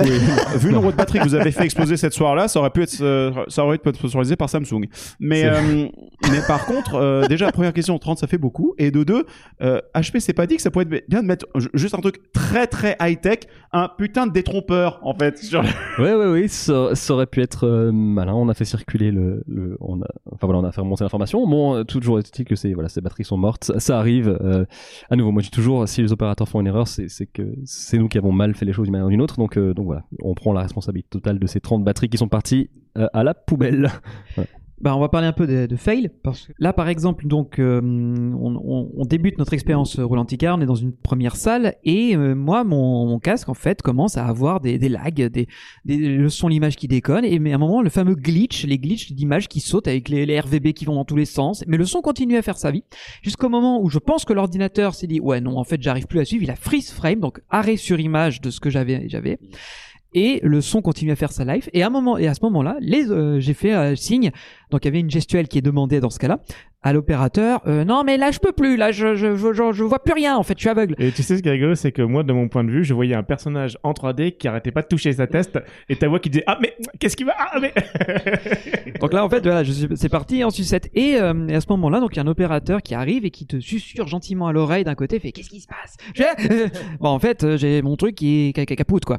Donc là il m'enlève le casque et il regarde effectivement image freeze frame. Donc malheureusement bah là il a été obligé de me changer le matos et vu que les trois euh, ma- matériels sont euh, connectés aux autres, Parce ouais. qu'on était trois hein, dans on l'expérience. était trois dans l'expérience, mais vu qu'ils sont tous les trois connectés pendant le même cycle, ben, tout, il y a eu un opérateur qui est venu voir chacun d'entre nous, donc trois mecs, et, et on entendait tous, excusez-nous, on vous enlève le casque, on arrête tout, on va devoir tout relancer. Là, on a Et- fait, oh là là, Et donc, ok. ils ont dû patienter dans la salle pendant 10 minutes le temps que l'ordinateur se. Nous, ça a très bien marché. euh, déplacer l'objet, ça a marché du premier coup. On est même tellement performant qu'on a rattrapé l'équipe d'avant. Et que du coup, on a eu euh, une séquence où il fallait attendre. Donc, euh, voilà, Ouais, on s'est amusé avec un objet. C'est passionnant. C'est passionnant parce que c'est là, en fait, déjà, tu vois un truc. Bon, encore une fois, bon, ce que vous dites, juste pour euh, clarifier un, un point, bien entendu. Bon, là, on le dit, euh, on en profite. Hein, on peut faire le service après-vente.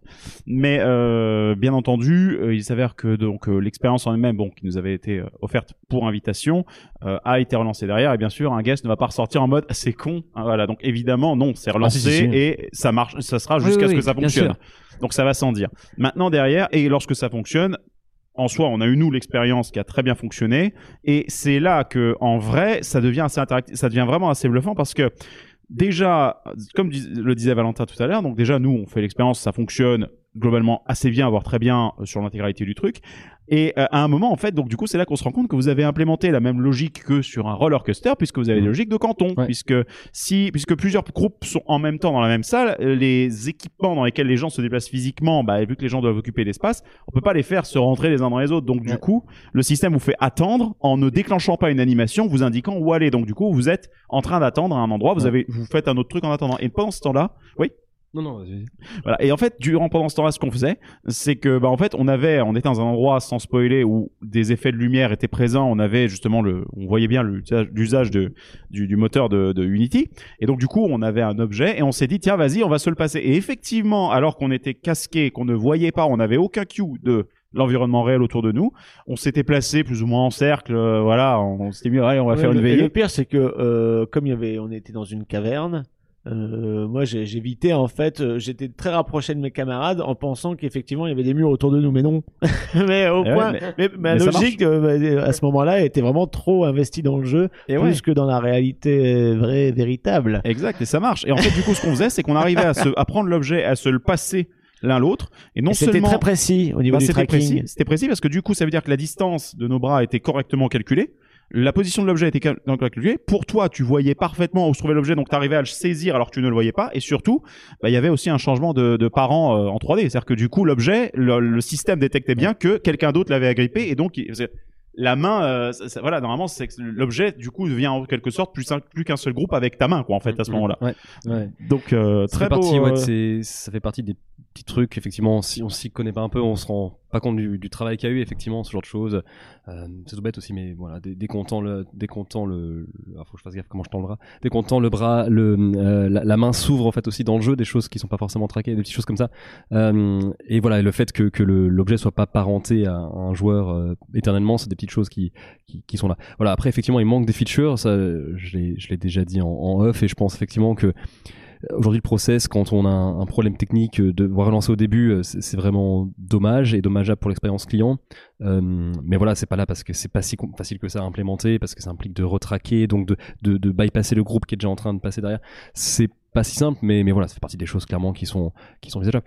Faut- faut vraiment se rappeler, moi je dis ça à chaque fois, et c'est pas comme une excuse, mais on, pense vraiment la VR, le free roaming, ça a 6-7 ans, donc c'est vrai que on est quand même encore sur quelque chose de très très neuf et, Et de balbutiant, et, de hein, balbutiant, et c'est plus compliqué à développer aujourd'hui qu'un coaster dont on, qui est peut-être plus, plus dangereux entre guillemets, mais dont on sait vraiment quels sont, quels sont, bah voilà, dont on a 100, 150 ans d'histoire. Donc euh, euh, voilà, il faut aussi prendre en, prendre en compte ce truc-là. C'est c'est pas du tout une excuse, mais c'est pour dire que voilà, on est tous là pour aussi payer un peu les, les pots cassés et, et que voilà, on s'améliore. Est-ce que vous actuellement vous cherchez à améliorer ce qui existe déjà ou vous êtes déjà en train de penser à des versions de jeu où il faut euh, courir, tirer dans tous les coins un peu- Ouais, c'est un bon Ah, point. Voir quelque chose Euh, avec de l'action euh, plus Ouais. intensif. Quoi. On essaye de- d'avoir des quick wins sur les, des choses faciles à changer, qu'on change sur les anciens contenus. Après, on préfère partir sur de nouvelles choses avec ce qu'on a appris sur les anciens contenus. Donc là, par exemple, en septembre, on va lancer donc Ember Blade, qui sera un gros gros contenu. Là, ça va être encore plus complexe dans le sens où, euh, donc effectivement, il y a une partie des équipes qui ont par exemple un, un, un pistolet qui reste dans le jeu. hein. Le but, c'est, pas simplement de tuer des gens du tout. Euh, D'ailleurs, c'est pas du tout la philosophie du parc. On essaye de l'amener un peu, on on essaye de l'amener un peu de manière originale, euh, avec un gameplay un peu original. Euh, et donc en fait, là par exemple, ce sera des équipes de 6 qui, au début du jeu, pendant la première moitié du jeu, donc dans un même espace physique, seront splittées en deux. Ce qui veut dire qu'elles vont se suivre les unes les autres, mais sans être dans le même monde, parce qu'elles seront dans deux missions différentes. Donc on s'est rajouté des complexités sur les block breaks, euh, et en fait à chaque fin de salle, potentiellement, on a prévu des animations, euh, des loops d'animation, euh, mais, mais pas bateau. Moi je me souviens, je suis désolé, c'est ma animation, j'aurais fait la remarque gentiment, celui de Crazy Bass à Fantasyland avant que le train parte, vous avez les chauves-souris qui vont Oui. qui vont éternuer pendant 2-3 minutes. Je dis là, c'est pas possible, faut qu'on fasse un truc, un, un idle plus long, quoi. C'est des réflexes qu'ils ont pas forcément parce qu'ils pensent en termes de, films d'animation plutôt que de, de, de, contenu ou de jeux vidéo, c'est comme ça. Bref, tout ça pour dire que voilà, on, on essaye aussi d'apprendre et par exemple là, on a changé notre logique d'animation euh, parce qu'on va avoir des block breaks beaucoup plus compliqués. Euh, je voulais même qu'on puisse faire parce qu'on aura des NPC qui nous guideront. Je voulais même qu'on puisse faire un, un- des papiers qui est au ciseau avec les avec les NPC, mais euh, mes développeurs m'ont dit euh, tu, tu arrêtes de fumer maintenant, tu, tu te calmes direct. C'est c'est quoi, les NPC, tu peux. Pardon, l'NPC, c'est c'est effectivement un personnage qui sera avec vous dans le jeu, bah, fictif, mais qui vous accompagnera. Comme le Euh, petit robot qui nous Voilà, parle. comme le petit robot. Là, en l'occurrence, ce sera deux, deux guides en fait qui vous euh, dans, dans votre mission d'agent secret qui vous aideront. D'accord. Euh, qui seront euh, voilà, qui vous aideront et donc avec lesquels vous pourrez. Et euh, du coup, c'est euh, avec un nouveau, nouveau matériel, euh, nouvelle, euh, nouveau Voilà. potentiel. Voilà, nouveau matériel comme j'ai dit, donc euh, plus léger mais plus immersif. Euh, cette espèce de, de, de veste haptique qui fera office de, de gilet pare-balles dans, dans le jeu, euh, avec une séquence, euh, des, des séquences un peu plus euh, séparées, donc en deux équipes, donc ce qui, ce qui fera vraiment un esprit de rejouabilité aussi cool. Et puis surtout, on aura pourra des discussions après au bar entre les deux équipes qui seront sympas. Euh, et puis après, un- une partie euh, qui est faite avec Mac Rides, sur laquelle je peux pas en dire trop. On a fait appel à Mac Rides pour une partie un peu plus épique. Euh, euh, et voilà, et qui sera vraiment, je pense, l'apothéose du, du jeu, qui risque là pour le coup d'en faire crier plus d'un ou. J'imagine qu'il y aura Ah, une incursion d'éléments physiques, euh, Mhm. de sensations physiques en tout cas Ouais. euh, bien réelles quoi. Ouais. Ouais, ça c'est assez Ouais. cool. Ouais, Voilà. ça me donne bien envie de, de retester quand ce sera développé. Je pose juste une, une question rapide, peut-être que tu en auras une derrière. Euh, ce genre de projet-là, alors je sais pas si Go et Pro sont du même tonneau, mais combien de temps ça prend pour développer des expériences comme ça, quoi? Alors ouais, c'est vraiment deux choses différentes. hein. Un Go, euh, C'est six mois tout à l'heure apparemment. un Go, voilà, c'est entre entre 4 et 6 mois. Euh, budget, euh, je vais être très large, mais entre de, de 110 à 300 000 euros pour développer un, un jeu de A à Z, si on n'a pas les assets, etc. Donc pour les futurs parcs qui seraient intéressés, vous connaissez les tarifs. Et encore là, c'est Voilà. sur la marge. voilà. Et euh, pour Et, un euh, pro en durée, donc on serait sur Et pour un pro, donc c'est 30 minutes, et sachant que c'est beaucoup plus complexe parce qu'il y a tout il y a un système d'interaction, etc. Donc, donc euh, tout compris, un, un, un- un pro à développer, voilà, c'est au moins un an, voire un an et demi. C'est pas plus d'un an, enfin ça peut pas être moins d'un an, c'est incompressible. Alors c'est- juste nul. Euh, et ça va être euh, d'un facteur de, de, de 1 à 10, donc c'est- au moins 1 million, à 1 million à 2 millions un contenu. Et c'est comme ça, l'animation 3D c'est aussi très très cher et, euh, et c'est comme ça. Il faut de la qualité, c'est tout. Non, mais ça, me- ça permet en tout cas de se rendre compte parce que comme on l'a dit tout à l'heure dans l'épisode, on, est, on, est, on a la critique facile à se dire que ça a l'air d'être simple, ça se fait d'un claquement de doigts. Au contraire, tu nous le disais en off, c'est le prix d'un- d'une attraction en fait, comme si une attraction Bah, réelle quoi. Donc c'est des choix. Un parc qui va devoir choisir entre un vrai, co- une vraie attraction ou une expérience VR, il va y réfléchir beaucoup. Quoi. Voilà, alors à part si on part sur le Go effectivement qui, qui, qui là est beaucoup plus simple d'uti- d'utilisation mais euh, mais un pro oui c'est- ça doit être considéré comme une vraie attraction. C'est pas c'est pas un gadget et avec peut-être à la limite encore un, un coût d'investissement un capex initial qui est, qui est plus faible mais des coûts de, de, de maintenance qui sont plus élevés sur la durée. Donc euh, et puis des compétences qui Quand sont tu dis autres aussi, capex, des c'est capacité Pardon, horaire, euh, c'est ça non hein cap- capex pardon c'est le c'est le capital expenditure Capital le- le l'investissement initial en fait tout simplement est peut-être moins cher quand même sur de la VR D'accord. on parle de 2-3 millions, euh, de 3-4 millions peut-être au départ euh, versus 15-20 millions sur, euh, même, allez, sur une petite attraction 5-6 millions. Non. Et encore, bon, 3-6 millions. Mais après, il y a des coûts de, des coûts de, de, de maintenance et puis une connaissance technique qui est, qui est nécessaire. euh, Qui, Et puis vient d'update, parce que les programmes euh, en soi, euh, bah, de c'est un mise peu à comme jour un escape game. De Il y a un jour, renouvellement qui est Ah oui. super fréquent, quoi. Oui, mais est-ce qu'on peut pas dire qu'une fois qu'on a acheté l'équipement de départ, c'est-à-dire casque, euh, ordinateur, capteur, c'est déjà un coût qui est amorti pour les fois d'après? Ou est-ce qu'il faut se dire qu'à chaque fois, nouvelle expérience égale nouvel équipement? Non, non, non, du tout, du tout, du tout. hein. On, on fait, on fait tout aussi pour que les, expériences euh, vivent sur, euh, sur un seul, euh, sur un seul équipement. Après, voilà, comme j'ai dit, par exemple, là, il suffit qu'HP un jour, un beau jour, nous a dit, bah, les, sacs à dos qu'on a, on les produit plus. Vous avez six mois, vous vous achetez autant, autant de sacs à dos et de batteries que vous voulez, puis après c'est fini. Bon, bah là, tu dois tout repenser. C'est comme ça.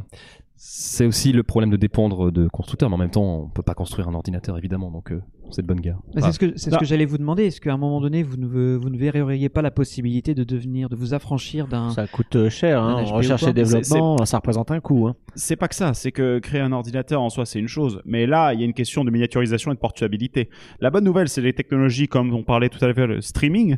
Oui. Le fait de dire, par exemple, que tu es une grosse baie serveur dans Mhm. le bâtiment Ouais. et qu'on envoie juste les images à distance, comme un Google Stadia ou ce genre de choses, mais avec de bien meilleures performances encore. Ça, c'est des choses qui peuvent s'envisager. Maintenant, la problématique majeure qu'il y a avec ça, c'est quand même que ça nécessite des compétences en interne et ça ouvre encore plus le, le- le champ de bah, le champ de compétences nécessaires et ça augmente encore le, le ticket d'entrée quoi. Oui, parce que sûr. plus vous avez de- besoin d'avoir plus de main d'œuvre, plus de savoir-faire, plus de compétences. euh, Ouais. Non, mais c'est. De Mac Computer. C'est sûr, mais, mais voilà, de toute façon, on le voit, c'est clair, avec chaque nouvelle attraction, y compris les attractions normales, on, on voit qu'on a besoin de plus en plus d'expertise.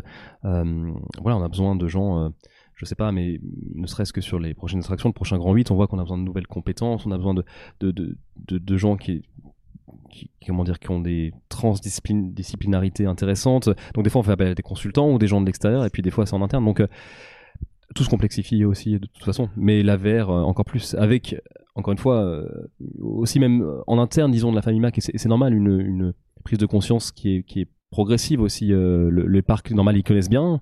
La VR, faut que ça vienne aussi avec le temps. Donc, Bah, euh, moi de mon côté, si je peux me rajouter un petit quelque chose, les gars, j'ai juste envie de vous tirer mon chapeau, quoi. Parce qu'en fait, en soi, euh, bah, ce que vous faites, euh, déjà, vous n'avez pas la facilité qu'un Hunter the Void a, qu'il le faisait en Californie. Donc euh, le constructeur, il est juste au-dessus. Nana, tu peux directement échanger avec les équipes. Là, tu passes par du SAV, genre de truc. Ça te complexifie tout.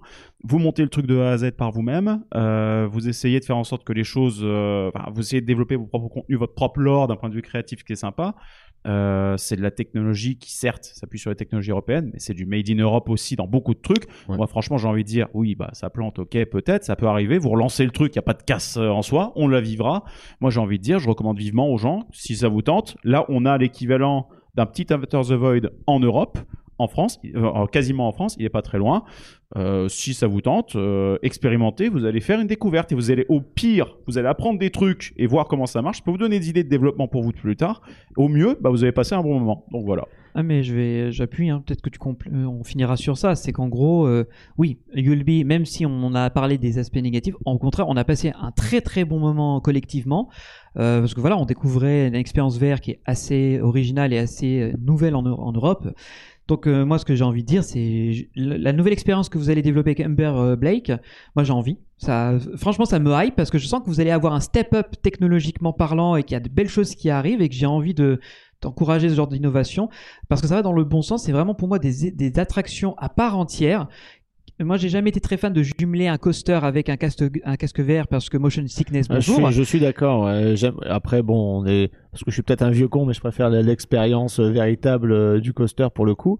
Mais je tiens aussi à saluer, au-delà du côté matériel et du gameplay, finalement, le, le storytelling, le lore euh, qui est relié au parc. Euh, moi, j'ai pris des expériences qui étaient fou l'Europa Park parce que je voulais absolument euh, voir la patte en fait Mhm. de MacNext, puisque bon, euh, quoi de mieux que vous pour parler de parc et de, des histoires qui existent dedans euh, avec des twists sympathiques. On va dire, ah bah oui, c'est super bien pensé. Évidemment, ils ont bien exploité ça. Euh, donc, euh, je tire mon chapeau de ce côté-là. J'ai passé un très cas, bon moment. ouais. Je me suis bien amusé avec mon équipe. Non, c'était super cool. On s'est bien amusé. Donc, on sera très curieux de voir la suite. Vraiment. Il y a une façon de, de rigoler ensemble dans ce jeu que qu'on ne retrouve pas dans un roller coaster. Dans un roller coaster, on s'assoit tous, on est les uns derrière les autres. On est part. passif. Et à la sortie, bah, on se dit ah c'était bien et tout. Tandis que là, je me souviens qu'on a rigolé quand on était ici et tout et euh, ratréci et que euh, voilà, on se passait la lumière, tout ça. Donc il y avait une euh, une osmose un peu plus à la escape game que juste euh, on sort de l'attraction et on, rigole. Et là, il y avait vraiment une sorte d'interactivité entre nous, entre amis. C'était vraiment rigolo quoi. Non, ça fait plaisir parce que c'est vraiment. Enfin voilà, moi, je suis fan de, de parcs d'attractions normaux et, et je me bats, enfin on se bat de toute façon hein, globalement pour que la VR soit justement un truc qui rapproche, qu'on essaie, qui, qui, qui rapproche ou qui soit marrant en groupe et pas quelque chose euh, d'individuel, ce qui a souvent été le cas, quelque chose qui isole, parce que ça, ça va à l'encontre du parc à thème euh, de toute façon. Donc euh, si on arrive à atteindre ça, c'est cool. Et c'est vrai quand on réfléchit nous au jour le jour, quand on fait des brainstorming un peu fous, euh, on pense comme ça, on se dit bon bah voilà, qu'est-ce qui est drôle, qu'est-ce qui va plaire aux visiteurs de parc à Par contre, et- quand j'ai enlevé mon casque VR, j'avais plus du tout le corps musclé du beau gosse euh, qui était. Ouais, euh, ça c'est. Moi, j'avais pris le skin de la fille, euh, donc du coup, euh, ouais, c'était différent. C'est- aussi, voilà. Désolé, retour à la réalité. Mais, c'est bien parce que du coup, on, peut- ça permet de tout tester. Mais en tout cas, félicita- félicitations pour pour ces créations, pour l'état d'esprit aussi, la mentalité. Je pense qu'elle est plutôt bonne euh, sur ce type de projet. Euh, je demande à voir où est-ce que ça va aboutir euh, maintenant. Je, je suis curieux parce que autant j'aurais j'aurais pas été, euh, je pense, un, un- un client euh, euh, attiré par ça ou qui aurait recherché cette expérience-là. Là, elle est venue à nous. Parce qu'elle est vachement quand même derrière. Mais du coup, là, je n'avais euh, pas entendu parler moi avant ça. Puisque le que- Yulbigo s'est fait justement pour découvrir Ouais. et être justement euh, happé ou non par euh, les possibilités que ça offre, au moins en tout cas ça a marché. Et pour l'anecdote, c'est vrai que Ulbi, on a, on a essayé de mettre. Enfin, il y a eu, allez, peut-être 10 ou 15 designs différents. Au départ, il devait être dans le Chronassar, il y aurait eu comme un mur explosé avec euh, du bleu turquoise, etc. Ouais.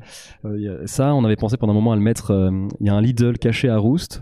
On a une boutique à côté Europa Park, euh, vraiment pour des articles de sport. Et on aurait mis une fausse actrice femme de ménage et ça aurait été dans un espèce de, de souterrain caché. Ça aurait été mais, très mais disons original, que tout ça, c'était très risqué, disons-le comme ça. Et Bah surtout, oui. On assume aussi que pour l'instant l'installation est assez temporaire euh, pour voir aussi encore une fois comment ça marche. On y va humblement euh, Ouais. pour, pour pas se prendre une The Void dans la face et, et vraiment euh, dire ok qu'est-ce qui marche, qu'est-ce qui marche pas, qu'est-ce qu'on peut changer. Ouais, on avait Et après voilà, s'il faut le coup, mettre, s'il faut le mettre ailleurs dans le master plan de Rolantica, il y a encore un peu de on place. comprend la logique en entre deux entre deux tours. Et, et voilà. Mais en tout cas, c'est cool aussi que vous vous intéressiez à ça. Je pense que la VR a souvent une mauvaise image, à raison, je pense au début. Et voilà, ça, ça peut, comment dire, tant qu'on On parle encore de la VR, gadget. voilà, c'est ça. Et, et on, on parle encore de VR. Moi, mon but, je suis toujours à Sébastien, il aime bien cette phrase, que, que, que c'est qu'on arrête de parler de VR. Le jour où ça sera intégré, on parle, on ne dit pas c'est une attraction avec du mapping, on ne dit pas c'est une attraction avec des animatroniques. On dit c'est une attraction, point. Elle, elle délivre ce qu'elle a délivré en termes d'émotion de l'histoire. Et voilà, le jour où on ne parlera plus de VR, bah, c'est qu'on aura gagné. Donc il y a peut-être encore 5-10 ans de travail. Ah bah, bonne Mais- continuation euh, là-dedans. hein. Merci. Bon, je pense que c'est la, la bonne conclusion pour euh, le futur. En, en tout cas, nous, on suivra ça avec grande attention parce qu'on est, J'espère. on est très curieux. Et puis, comme Greg, c'est un peu son dada. Donc, euh, il sera le premier à, à, à nous dire Bon, bah, les gars, quand est-ce qu'on y retourne? Donc, euh, voilà. Et on se retrouve ensemble autour de la table. J'espère que vous avez apprécié cette interview autant que nous. On a adoré de la faire parce qu'on va pas se le cacher. On a appris énormément de choses pendant euh, la rencontre avec Mathis. Et encore une fois, on sent la passion qu'il a à travers son métier et euh, on n'a qu'une envie, c'est de voir la suite. Comment Puis- tout ça va évoluer. Puis ce qui est cool, euh, ça vous l'avez remarqué, Mathis aussi c'est un fan de parc. Donc forcément, en... avant l'interview et après l'interview, on a parlé de, de plein de trucs euh, parce qu'on est tous, on baigne tous dans cette euh, même passion et ça s'est ressenti à- aux réponses à ces questions, notamment du pré-show. Donc euh, ouais, ça fait plaisir de tomber sur ce genre de personnalité qui maintenant travaille dans ce milieu-là et qui sait exactement euh, bah, ce qu'on aime euh, trouver dans un parc. Et là, même si c'est pour une expérience VR, bah là, euh, avec les expériences qu'on a fait, bah, on était dans, dans le parc en mode virtuel. euh, bref, et puis avec le lore de tout rue Lantica, enfin moi ça me fait, ça- je trouve ça super cool. Ouais, puis surtout, il y a un truc qui est très intéressant, c'est qu'encore une fois, bah, il, il a expliqué, il a dit comment est-ce que ça s'est développé, comment est-ce qu'ils en sont arrivés à ça, et donc encore une fois, c'est quelque chose qu'ils ont développé en interne. Donc, d'autant plus, oui, euh, il y a des éléments sur lesquels on est revenu sur les faiblesses un peu du système, mais encore une fois, comme on le dit dans l'épisode, on vous encourage clairement à aller tester le truc, parce que euh, you'll au minimum you'll be go, parce qu'en fait you'll be go en lui-même est déjà super bien représentatif. Vous avez vu une bonne expérience dans le truc et au pire vous apprendrez des choses sur comment ça fonctionne, etc. Mais euh, You'll Be Pro est intéressant aussi. Du coup, on a passé vraiment un bon moment dans les deux. Et puis bah ouais, l'interview était géniale parce qu'effectivement encore une fois, bah, vous avez vu ça. On parle, on se dit tout, euh, c'est juste génial quoi. C'est quand même vachement rigolo de faire une attraction et juste après d'avoir le créateur qui dit alors ça a bien marché? Et de pouvoir lui dire tout ce que tu peux. Et surtout qu'il prend des notes. Bah voilà, Oui, quand, euh, quand Ouais, nous, c'est on vrai. évoquait tous les bugs que nous on a vécu avec euh, la version Bah, du pro, coup, ça, ça ouais, doit, ça, feedbacks. ça doit se voir sur l'interview. J'ai pas fait gaffe, mais euh, oui, peut-être que vous le verrez écrire sur son petit Ouais, bloc. il faudrait qu'on faut qu'on lance Puissance Park First Premium Test euh, Test Track. euh. On fait. euh. D'accord, on va réfléchir à ce projet, Joël. Et on retravaillera sur le wording derrière. Faut- je vais- t'aider là-dessus. Oui, euh, on va faire une dépense pour ça euh, dans Mais une boîte soi- spécialisée pour avoir un nom de merde aussi. Mais en soi, encore une fois, bah oui, comme on l'a dit dans l'épisode, bien sûr, oui, il y a des bugs normales. Le- encore une fois, c'est des technologies qui nécessitent des années et des années avant de vraiment être parfaitement éprouvées et parfaitement maîtrisées. Mais le potentiel est déjà là. Hein. Le potentiel est déjà là, on a vécu de bonnes expériences et surtout derrière, bah ils sont carrément à l'écoute en fait des améliorations et tout, donc euh, c'est la meilleure attitude possible et bien entendu, bah comme on l'a dit, quand bien même il y a un bug, bah ils relancent et donc vous partez pas, euh, vous avez payé mais vous n'allez pas partir avec un- en mode euh, ah ça marche pas, voilà. Donc voilà, en tout cas on espère que cet épisode vous a plu les amis. Euh, Benji, est-ce qu'on Oui. clôt de la même façon qu'habituellement? On va la faire en version short parce que euh, la série ne fait que commencer. Ok, oui. Donc, vous allez pouvoir nous retrouver as usual sur www.puissancepark.fr, tout attaché. Comme ça, c'est le vaisseau amiral où il y a tous les podcasts, la chaîne YouTube. Euh, Lorsqu'on fait un live Twitch, bah, vous avez les réseaux sociaux où vous pouvez les retrouver. On en reparlera également. Euh, vous avez les accès à Discord pour pouvoir euh, rejoindre la communauté, échanger avec tous les passionnés et surtout dire si l'épisode vous a plu. C'est aussi important pour important. nous. Et évidemment, bah, ceux qui ont envie de soutenir euh, notre aventure Puissance Park, bah, utip.io toujours. hein, je commence, je pense que vous commencez à connaître l'idée. Et puis on a des jolies petites choses qui arrivent derrière. Donc je vous tease un petit peu, mais pour l'instant vous verrez les choses arriver au fur et à mesure. Bref, donc rejoignez-nous sur puissancepark.fr. Vous verrez des trucs cool. Voilà les amis, et donc du coup, bah, on se dit à la prochaine pour la suite de nos interviews pour le coup à Europa Park. Et vous allez voir, c'est de plus en plus intéressant. Ah oui, clairement. Et ce qu'il y a de bien, c'est qu'encore une fois, comme on le dit euh, dans les, dans, comme on l'a dit dans le live qu'on a fait d'ailleurs, allez jeter un œil sur YouTube, il y est ce, il y est ce live si vous le souhaitez.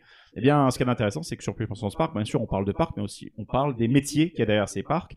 Et si ça peut vous donner des idées de carrière, de choses, bah voilà, c'est une bonne Euh, façon. c'est tout bénef pour nous parce que nous on était à une époque où c'était pas encore euh, bien démocratisé, euh, c'était pas c'était un peu flou le parcours scolaire et là on voit que finalement bah même avec les options qu'on avait à l'époque, on aurait pu bifurquer à un moment et euh, l'interview de Matisse et l'interview de notre prochaine invité justement euh, ça aborde pas mal cette question là. Exactement. Donc du coup, les amis, bah, on se dit à la prochaine pour un nouvel épisode, une nouvelle interview en direct d'Europa Park. Ciao tout le monde.